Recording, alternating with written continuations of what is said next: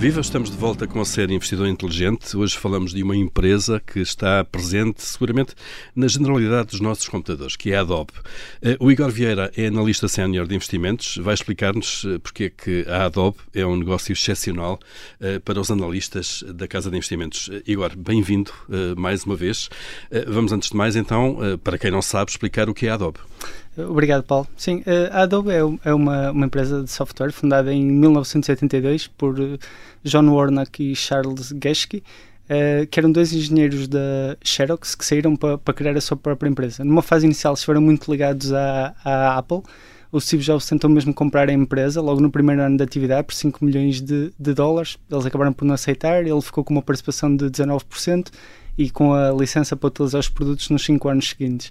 Um, ehm, Hoje em dia, a Adobe é, é, um negócio que se divide em dois grandes segmentos: o segmento de Digital Media e de Digital Experience. Digital Media engloba os subsegmentos de Creative Cloud, que são os, os programas de criação de conteúdos que, que, toda a gente conhece: Photoshop, Illustrator, uh, Lightroom ou Premiere Pro, entre outros.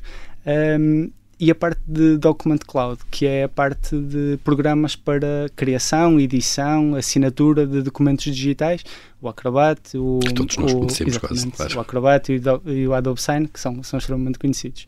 A parte Digital Experience são plataformas para personalização de experiência de consumidor em, em vários canais de venda. Uh, e aqui estamos a falar de duas plataformas, a Magento e a Marketo a verdade é que o segmento de digital uh, media é de longe o mais relevante da empresa, representa cerca de 75% das receitas e mais de 90% dos resultados operacionais, por isso é o grande motor da empresa. E eles, claro. Uh, vamos olhar então aplicar a, a, vossa matriz de três pilares. vamos começar pelas vantagens competitivas. É, quais é que identificam na Adobe? Muito bem. O, o, a primeira que eu destacaria é o efeito rede. E, efetivamente, os, os produtos Adobe têm um, uma relevância tremenda no mundo digital e por isso existe um incentivo enorme para os profissionais da área de dominarem estas ferramentas. Muitas universidades utilizam os recursos, os, os programas da Adobe uh, nos cursos de design digital, entre outros, uh, e isso cria de facto um incentivo enorme às empresas para adotarem estes produtos, porque facilita muito a integração de novos colaboradores. Claro, já, que, já, já, aprenderam a trabalhar com Exatamente, eles, o que acaba por criar aqui um ciclo virtuoso. Uh, por fim, o sucesso destes programas fez com que fossem desenvolvidas centenas de, de plugins, aplicações, por terceiros para serem utilizados nestes, nestes programas da Adobe, o que acaba também por reforçar o ecossistema à volta, de, à volta destes produtos. Uhum. O segundo ponto que destacaria são os custos de mudança. Uh, seria extremamente difícil para qualquer empresa ou profissional da área tomar a decisão por simplesmente deixar de utilizar estes produtos. Por um lado, pela qualidade e, e familiaridade que estes produtos têm para a generalidade dos profissionais da área, depois, porque criaria, implicaria custos, nomeadamente em formação dos profissionais para dominarem as novas ferramentas. Claro. E, por fim, criaria um risco que, que, ninguém quer correr, que é riscos de compatibilidade e colaboração com clientes, fornecedores, etc. Porque claro. ninguém iria deixar por simplesmente toda a gente de um dia para o outro deixar de utilizar não é, não é, não é, não é expectável. Claro, aqui um efeito de rede, não é? Que Exatamente, efeito claro. de rede e, e, um custo de mudança significativo porque pode impactar o, o, o negócio e obviamente é, é, a última coisa que se pretende. Que as pessoas querem, claro.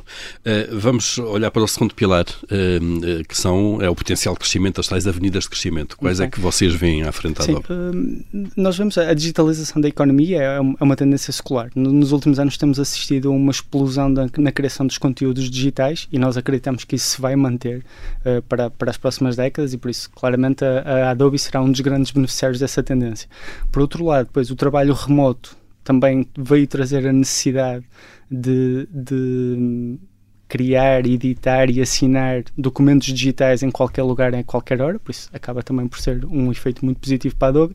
Uh, e por fim, eu diria que o, a personalização de experiências dos consumidores nos vários canais é claramente também uma tendência de futuro. Neste, neste segmento, a Adobe não tem uma posição competitiva tão forte como tem na parte de digital media, ainda assim tem um crescimento, um, um potencial de crescimento muito significativo e beneficia depois da venda de cruzada de produtos com o segmento digital media, que acaba também por ser bastante positivo. Claro. Uh, vamos, uh, por fim, olhar para a equipa executiva. Uh. Sim, a equipa executiva, o, o CEO, é CEO, da, o Shantanu Narayan é CEO desde 2007 e tem um histórico extraordinário de criação de riqueza para os acionistas. Ele foi o grande responsável pela transição para um modelo de, de subscrição na altura bastante questionado e criticado pelo, pelo, pelos analistas e pelos e inovador, não é, na altura? Inovador, claro. sim, e como todas as inovações trazem, claro. trazem dúvida, incerteza, esta não foi diferente. A verdade é que se revelou um, um, modelo extremamente bem sucedido e acabou depois por ser adotado por toda a indústria, por isso foi... foi software uma... as a service, não é? Exatamente, foi uhum. uma decisão uh, extraordinária. Em segundo lugar, um, é um CEO uh, eh, que, tem, que tem de facto um track record uh, extraordinário de, de termos de aquisição e integração de, de empresas ao longo do, da década e meia em que, em que é CEO. Um, ehm, empresas essas que vieram reforçar as vantagens competitivas da, da Adobe uh, e aumentar também o, o seu mercado, mercado uh, endereçável. Uhum o, o, que obviamente também é, também é muito positivo e por isso de facto tem, temos aqui uma, uma equipa de gestão que nos dá, dá todas as garantias. E com, e com track record já, claro. Exatamente. Uh, Igor, conseguimos uh, rapidamente olhar para a evolução recente da Adobe? Sim, a Adobe eh, tem o título tem estado pressionado nos últimos meses e isto muito por culpa de uma aquisição que eles anunciaram em meados de dezembro, a Figma. Figma é conhecida por uma plataforma de trabalho colaborativo um, ehm, e, e, aqui o problema não foi a aquisição em si, foi o valor que foi pago pela aquisição. A, a Adobe vai pagar 20 mil milhões de dólares por esta aquisição uh, e muitos analistas e investidores olharam para esta aquisição, nomeadamente para o seu valor, para o valor em causa, uh, como um sinal de que vanta as vantagens competitivas da Adobe poderiam estar em causa ou não seriam tão fortes quanto se antecipava à partida.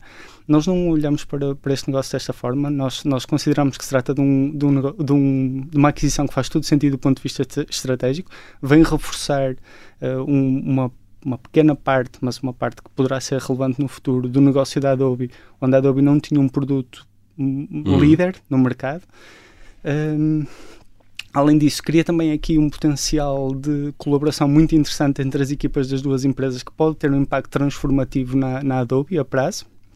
E por fim, evitou que, que este negócio pudesse ser adquirido por um, por um, por um gigante com, com grandes recursos que pudesse vir competir com, com a Adobe no mercado. E aqui falo muito concretamente da Microsoft, que foi uma empresa que também esteve em, em negociações, esteve interessada e que poderia ser um concorrente da Adobe, por isso acabam por ser aqui estes três, uhum. estes três pontos que são claro. bastante interessantes. E a Adobe, ao comprar, também acaba por inviabilizar a compra para um Exatamente. concorrente forte. A Adobe claro. já fez isso no passado. A Adobe já fez uma aquisição a Macromedia em 2006, 2007, se não me engano, que também foi muito questionada, uh, precisamente pelo valor que foi pago na altura.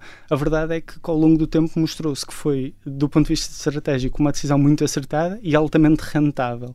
E por isso, uh, nós consideramos que o, o, o, histórico desta, desta equipa de gestão na aquisição, integração das empresas e no, no, no, na rentabilidade que retiram a prazo delas que nos dá todas as garantias e por isso merecem todo o nosso crédito uh, relativamente a mais esta aquisição. Por isso, não, não temos uma interpretação diferente, diferente do mercado que é feita, bastante, claro. bastante confortáveis. Muito bem, Igor Vieira, muito obrigado por, eh, por nos uh, mostrar basicamente com mais detalhe o negócio da Adobe e porque aquele é de facto um negócio excepcional para os analistas da Casa de Investimentos. Muito obrigado.